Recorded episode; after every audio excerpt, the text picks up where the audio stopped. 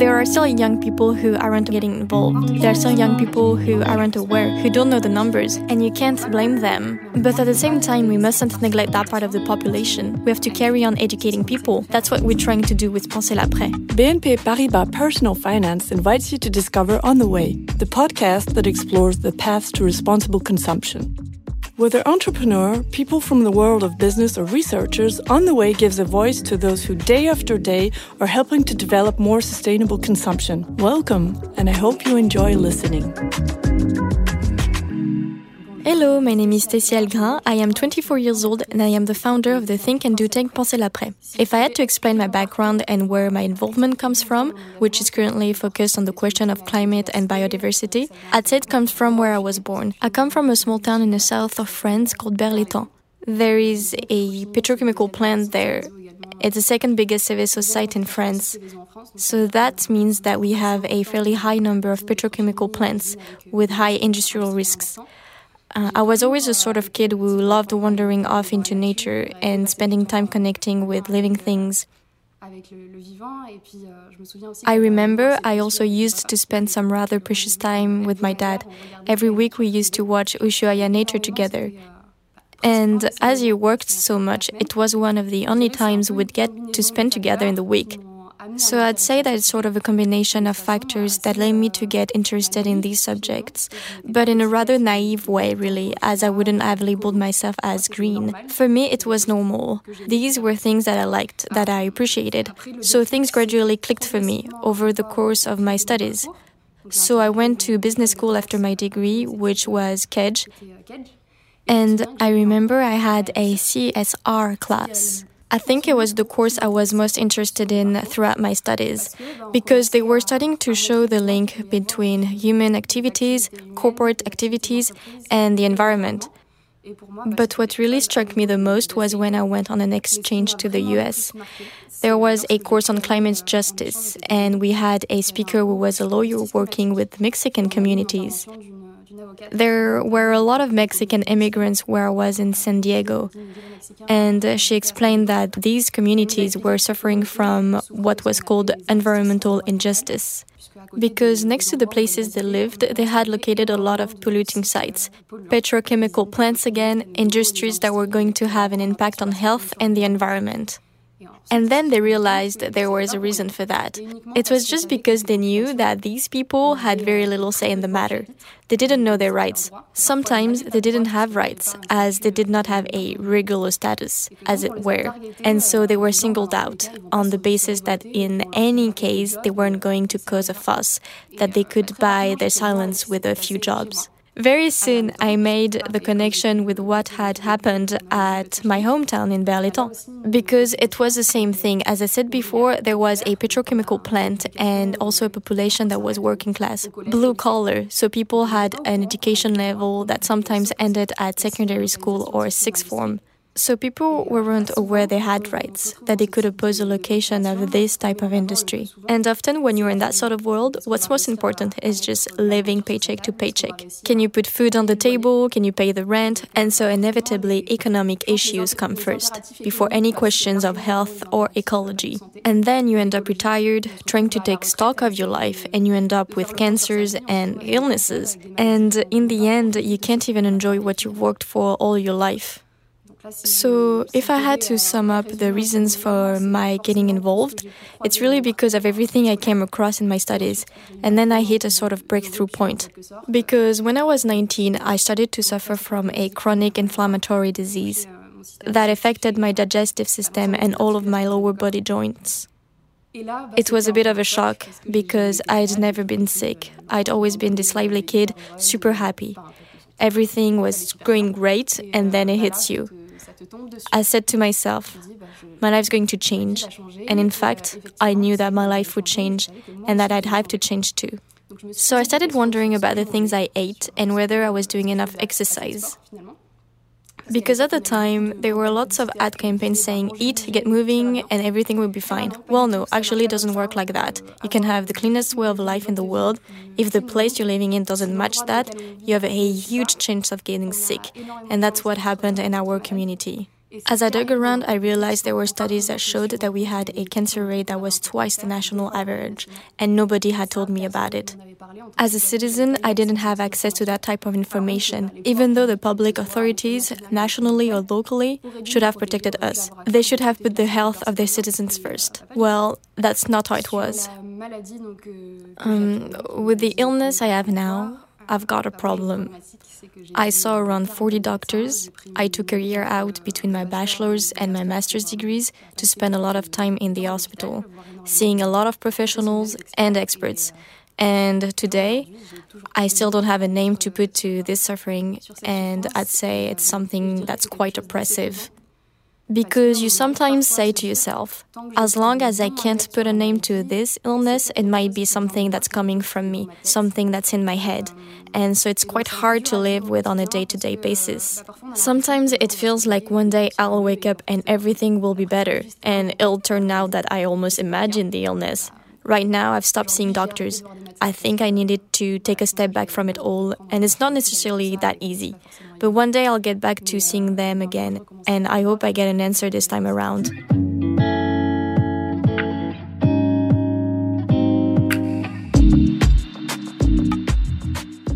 And as a result of that realization, I made some important decisions that affected my life. In particular, I took a master's degree in environmental policy at Sciences Po. Um, because I really believed that it was the politicians and the authorities who had the power to change things. Um, I became quickly delusioned, though, as I realized that politics was like a rotten apple.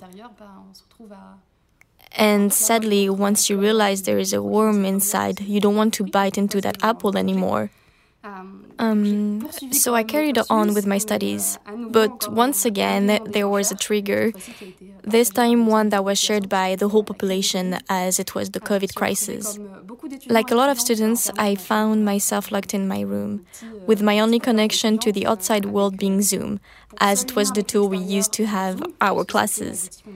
And obviously, I still had this thirst for information that I tried to um, to satisfy with traditional media like TV.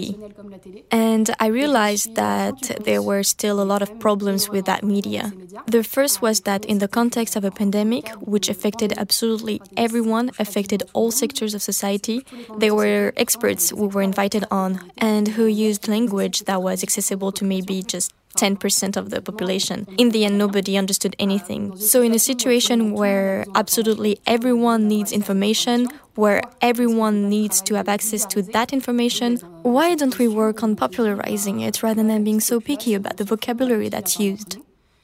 And a second observation was that these experts focused a lot on the economic and health impacts of the crisis. What I understood was that there were millions of people who were going to lose their jobs, who were going to succumb to the effects of COVID. And at the same time, I found it really sad because the pandemic was going to create new inequalities, it was going to impact environmental policies, international relations, and absolutely nobody was talking about that. So I said to myself, I've got my little Zoom app here, I'm in my room. How can I be a part of a solution for all this? So I started looking for experts. I sent emails to people who inspired me, who happened to be relevant to all the issues I just mentioned.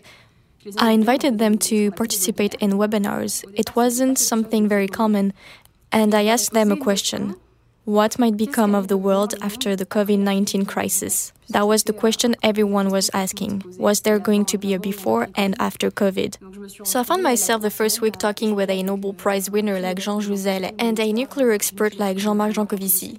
It was quite surreal, I'd say, because I had no journalism training at all. I'd never done anything like that. I didn't have any networks. I just emailed and it worked more and more people took interest in the initiative and asked me what I was going to do with it. And today there are 40 of us volunteers. After a year and a half of working on this project, inevitably feels a bit unreal. Something that was born in my bedroom during a crisis from a pretty dark time for the whole planet, I managed to get positive things out of it and transform my life.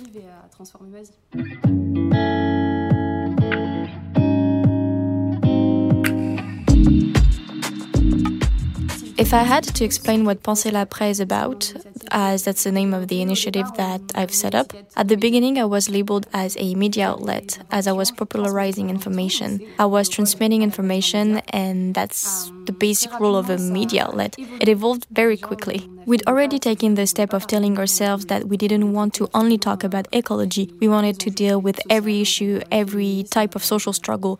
We talked about feminism, we talked about the links there might also be between the different systems of oppression, something called intersectionality. We launched a second series called Pensez l'après patriarcat to highlight that the patriarchy absolutely has to be abolished, as it were. We have to put an end to it because otherwise we'll have no real transition. And today we present ourselves much more as a think and do tank because again, when we've got this approach of informing, sometimes we come up against things which are, yes, we touch on everything that's wrong with society.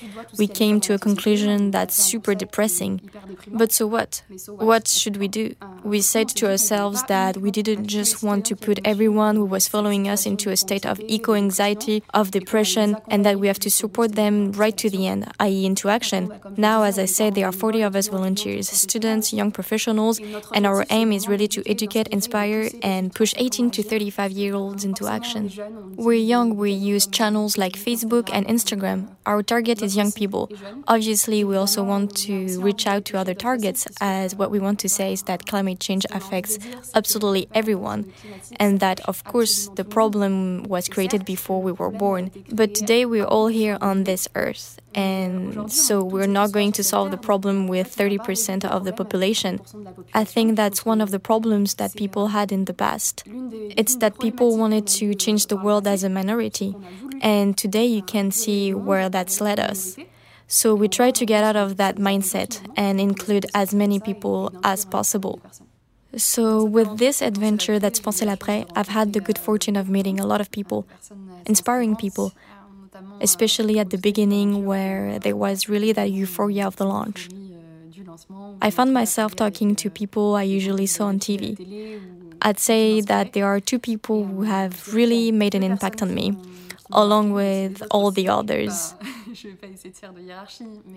The first is Laurence Tubiana, because she was someone who motivated me to do my master's degree in environmental policy and I knew she had taught there. It turns out that she was the architect uh, behind COP21. She was the one working in the background who made it possible to reach the agreement. And what was pretty amazing was that she got to see all the cogs, all the workings, who was in the background, all the things that could make someone believe in the system more. And the fact that we're able to change things with processes like the COP agreement and yet she continues to stay involved. What she's saying is that there is currently no other place than the COP summit that brings together all the world leaders, almost all the leaders, as there are some who aren't represented. And get them talking about the climate, an issue that affects the whole planet, and to shake things up. Um, she also says that, yes, sometimes it takes too long. Sometimes there are power games going on in the background that make you want to give up. And yet she's still there. She's still getting involved. I think this is a proof of resilience that should really inspire people. And the second example I'd like to give is Gaël Giraud, who's an absolutely brilliant economist who worked at the head of the French Development Agency. The guy's incredible. He speaks five languages. I could list all the things that make this man brilliant, but what's even more brilliant is that he manages to get on the same level as absolutely everyone else. I asked him questions as a student. He knew that the audience were students, were young, weren't necessarily educated on the subjects we were going to discuss, and he used language that's so accessible, that's so much within our reach. You'd almost forget that Gaël Giraud was an economist who'd inspired the entire world. And that's what's lacking today in all spheres managing to put yourself on other people's level, not thinking that just because you're well educated, because you've had important positions, that you can look down on other people and say it's up to them to make the effort to understand. Otherwise, too bad. That's what I admired about him.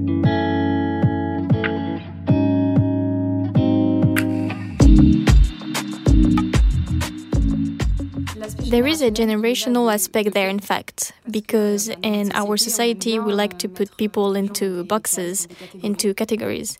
Today, you get the feeling that on the one hand, there is the climate generation who are destined to save the world, and on the other, there is the boomers who are the cause of all the ills of the planet. Um, what people want to say when they use the word boomers basically defines a category of people who were born in the baby boom.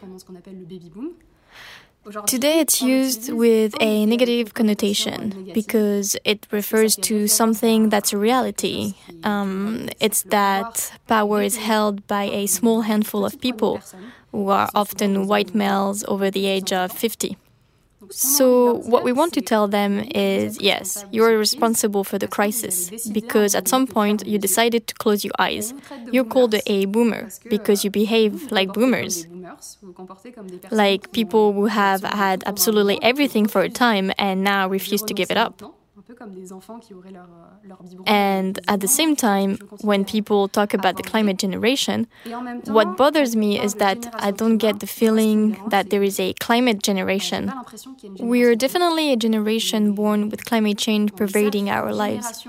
Um, with the first generation to see the causes of climate change on a daily basis. Um, but when you look at the overall population, there is only a minority of people who are aware of these questions. In fact, um, if you look at here in Paris, um, if you look at all the circles of activists, you get the feeling that we are a youth that's hyper engaged, hyper aware, that climate change is spinning out of control. But when I go home to the south and I talk about it with my high school friends, I realize that it's not always something that they've been made aware of, that it's not a subject that's so present in their minds. So, what I'd say about these terms is that we've got to stop using them because sometimes it makes people think that the work's already done, that we don't need to educate young people anymore because it's fine. They're the climate generation, they all know about it. No, there are still young people who aren't getting involved. There are still young people who aren't aware, who don't know the numbers, and you can't blame them. But at the same time, we mustn't neglect that part of the population. We have to carry on educating people. That's what we're trying to do with Pensez l'après. About the division with the boomers, what I'd like to say is that we are aware that we didn't invent activism. We aren't the first generation to talk about ecology. There were others before us.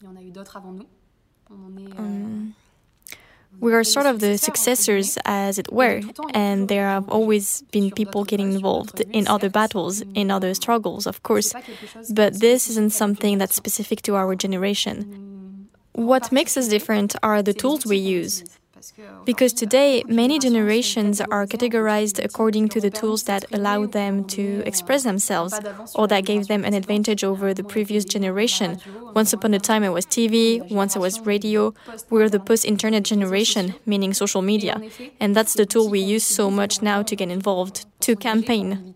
And you can see it. There are more and more online campaigns for informing people.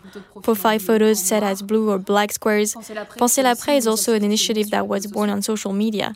We started on Facebook with webinars. Without the internet, without social media, none of this would have been possible. You also have to remember that the internet and social media have a very important role in disseminating models.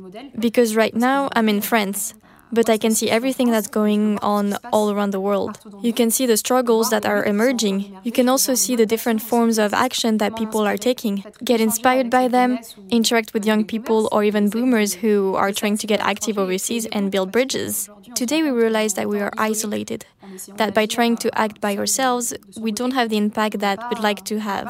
So we have to build bridges. We have to use the tools available to us.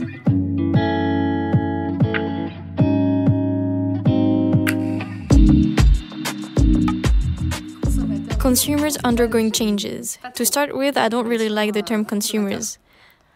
I think that words have a crucial role today. And when you use the term consumers, you immediately think of an image that's very individualistic, oriented on personal choice. But I much prefer the term citizens, which is much more oriented towards the community, towards collective engagement there is an initiative called Food Citizenship. They carried out a little test. They took various people and they proposed two situations to them. In the first situation, where they are consumers, there is a well in the community, and they're told that in a few days there will be no more water. As a consumer, what do you do? Straight away, the answer is I'll get some jerry cans, I'll fill them up as much as I can, as I'm afraid that others will take too much, and I'll end up with none.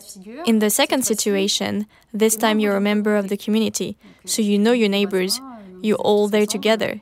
And again, you learn that there will be no more water in that well. What do you do? The answer is we're going to get together and make sure we manage the resource together so as a group we can be resilient and make this resource last as long as possible. So that's why I think today we have to get out of this mentality of consumers that makes us all individualistic. And the only impact you can have is buying things. Whereas when you're a citizen, you can go out and lobby. You can go talk to your elected officials. You can also go and talk to companies. So straight away, your scope of action is much wider, and that's where it's powerful. Food citizenship is a crucial concept because, as I mentioned, once again, it's about changing your perspective, changing your vision about your day to day choices, especially as food is still a choice we make three times a day. We tend to overlook it. But as citizens, it's still one of the things we do that emits the most um, CO2.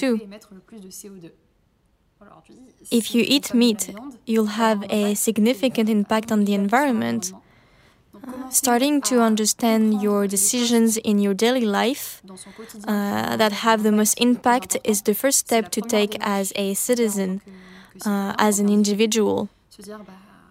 Saying to yourself, How do I, Stacy, who's just a student, who goes out campaigning, can I really have an impact on the system? Well, yes.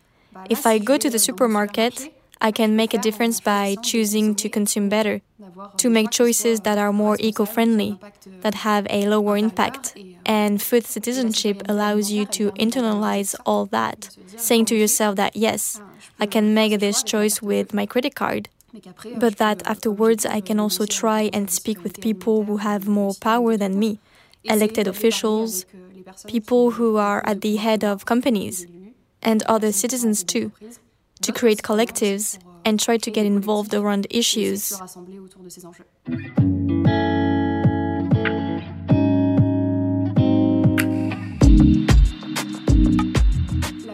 I'd say that eco friendly consumption is pretty much compatible with a small budget as a student with a grant, I think I know something about that because eco friendly consumption also means consuming less. It also means buying less things that you don't need day to day. For example, clothes. Things we tend to do, it's the same every season. We pressure ourselves by saying we absolutely need that latest pair of shoes, that latest trendy coat, but it costs money. It often costs a lot of money. Whereas if I go to second-hand clothes shops, for example, I can update my wardrobe for less money. And I can resell things I've got in my wardrobe that I don't wear anymore and give them a new life. So you can have an eco-friendly approach and at the same time you save cash. Things can sometimes be trickier in terms of food.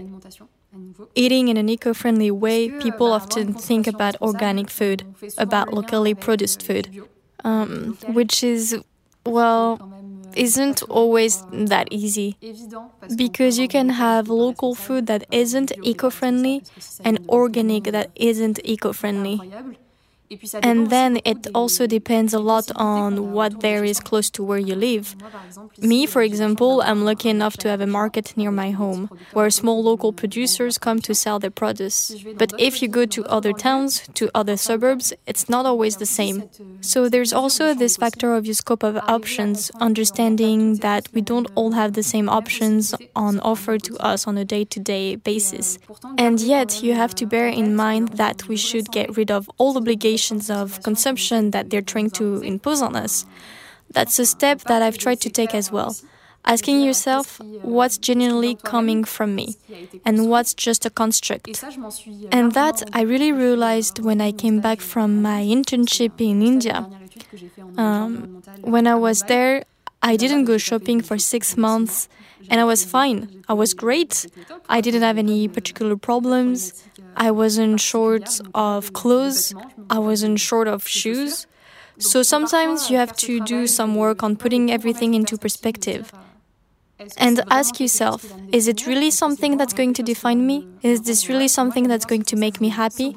I like this concept of happy sobriety because when we talk about a transition, we have to rethink certain privileges we have as citizens, take fewer planes, eat less meat. People get the impression that uh, it's a step backwards, that will take away some of our happiness, that will almost rob us of something we have fought for. And in fact, it's not like that. It's almost like finding a new happiness that you've never really had. This is true for my generation, which is more based around sobriety, around the satisfaction of spending time with people you appreciate, going outside to stretch your legs rather than going out to buy yet another pair of shoes. We've been talking about eco friendly consumption, about the choices that we can make on a daily basis as individuals that said, there are still some limits. That's your scope of possibilities, the number of possibilities open to us. And today we have this question of social justice, meaning that we have to explain to the entire population that you're going to have to make some efforts if we want to achieve the objectives of the Paris Agreement, and quite simply have a planet that's livable. But if we don't take this step of saying that right now we have households that don't have a lot of money on a daily basis, but they too will have to adopt more eco friendly consumer habits, we have to think about how, as well as having ranges that are more economical in supermarkets, that are accessible on a day to day basis. We need to make sure that it's accessible to these people. For me, the government and a lot of companies sometimes make the mistake of thinking that because it's there on the market, then it's up to consumers to choose, and that if they don't buy the most sustainable option, the most eco friendly, then by definition it's because they've decided that they don't want to get involved. When you can see that certain eco friendly products cost three times as much as versions that pollute, as citizen consumers at some point will inevitably have to put all this into perspective with the budgets people have on an everyday basis. So we have to take that extra step of saying that it's an option. That's great, accessibility is much better. So that makes the link between the climate and social justice.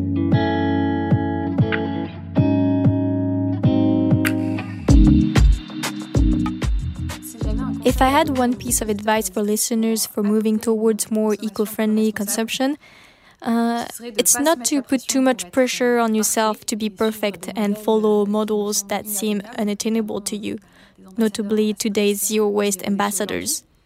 But rather look for what in their daily lives has the most impact in terms of CO2 emissions. To do that, there are some super useful, super simple tools that let you calculate your carbon footprint and really help you to highlight, as it were, what has an impact in your daily life. The first one that I really like is a tool that was invented by Avenir Climatique called Inventons nos vies bas carbone. Using cards, they show us that certain food emits so much CO2 and our transport this amount of CO2. And with these cards, which are in different sizes depending on the CO2 emissions, you can visualize much better what in your daily life might have an impact. You can also visualize what has an impact in terms of being a citizen. Um, food, of course, is one of the first things we can do something about because right now in France we have a diet that's very meat heavy. We know that this has an impact on the environment through emissions from livestock farming and the entire production chain. There's also the question of transport. How many times do you fly every year? And after that, sometimes there are elements which you don't necessarily have much control over. Typically, if I'm a tenant and I see that my home isn't well insulated, that has an impact. But it's not necessarily me who can do anything about that issue. So you also have to strike a balance between the elements that produce the most emission in our daily lives that you should try and focus on first, and then what is or isn't your responsibility. Really make the connection between these two things, using tools to calculate them. Once you have the numbers, you can get a much clearer picture of your impact. And try to reach out to other people because when you've got down from 12 tons of emissions per year to 4 tons, you realize it's increasingly difficult to chip away at those emissions. So, if you start to transition the people around you, you can also get rid of tons of CO2 from them too. And then you have supported the ecological transition.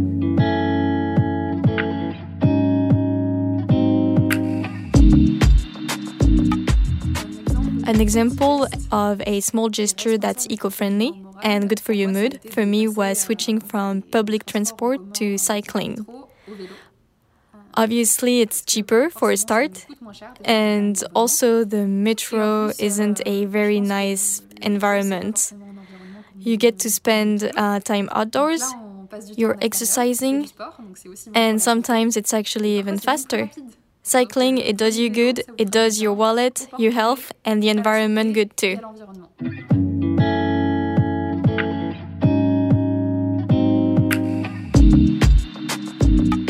If I had one dream to share, it would be for people to stop beating each other up, whether in real life or on social media, because we're living in a society that's increasingly violent.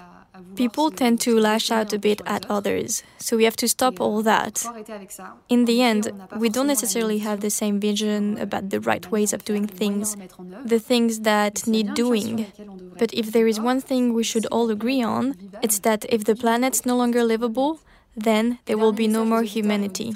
And one last message to the listeners maybe there are things that were really depressing in my message, and yet I'm counting on them to roll up their sleeves and join us in the transition, as that makes you happy too. You can find all the episodes of On the Way on your favorite podcast platforms and on the personal-finance.bnp Paribas website. Any links or references made by guests can be found in the introductory text of each episode. And if you'd like to take to our microphone and tell us your story, please contact nicolas.meunier at bnpparibas.com. See you very soon.